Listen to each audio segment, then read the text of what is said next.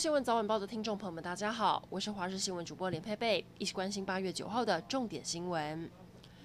路线诡谲的卢碧台风虽然减弱为热带低压，但带来的水汽仍让中南部地区豪雨成灾。到今天，中南部雨还在下。今天累计雨量最多的地方在台南，不到十二小时累计雨量破两百毫米。不止南部，全台各地都有零星灾情传出，像是高雄大树区山坡地土石崩落严重，一旁的民宅还不幸遭受波及，吓得祖孙赶紧逃离。而南投还因为大雨走山，出现了七十米断崖，国姓乡就有三十户成了孤岛。至于东半部花莲台八线天祥有落石，交通受阻。豪雨造成蔬菜受损，菜价也跟着飙涨。传统市场高丽菜一斤从五十块涨到七十块，小黄瓜更从四十块翻倍到八十块，而香菜也从一百三十元涨到一百九十元。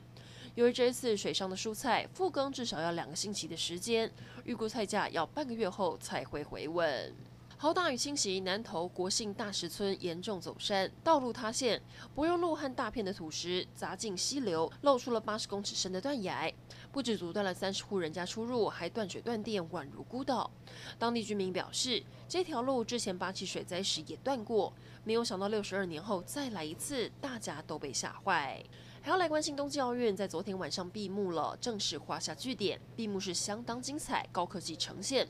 下届将要接棒举办奥运的巴黎，就透过影片呈现演出。法国极限单车选手骑车带大家看场馆，还有飞行特技小组喷射蓝白红三色烟雾，飞越埃菲尔铁塔。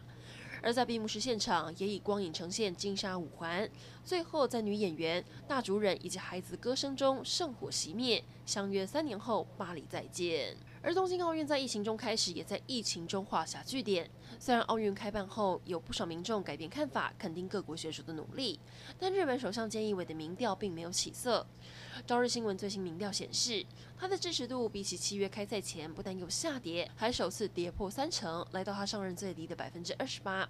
主要原因除了疫情升温，奥运没有带来原本预期的经济效应，也让当地人非常失望。航运界又有新的货轮加入，长荣海运定制的长帆轮昨天现身在台北港，规模之大可说是全世界最大货轮。长帆轮长四百公尺，宽六十一点五公尺，光甲板就有四个足球场这么大，可载重二十二点五吨，装载两万四千个二十尺的标准货柜，堪称是移动式海上大型货舱。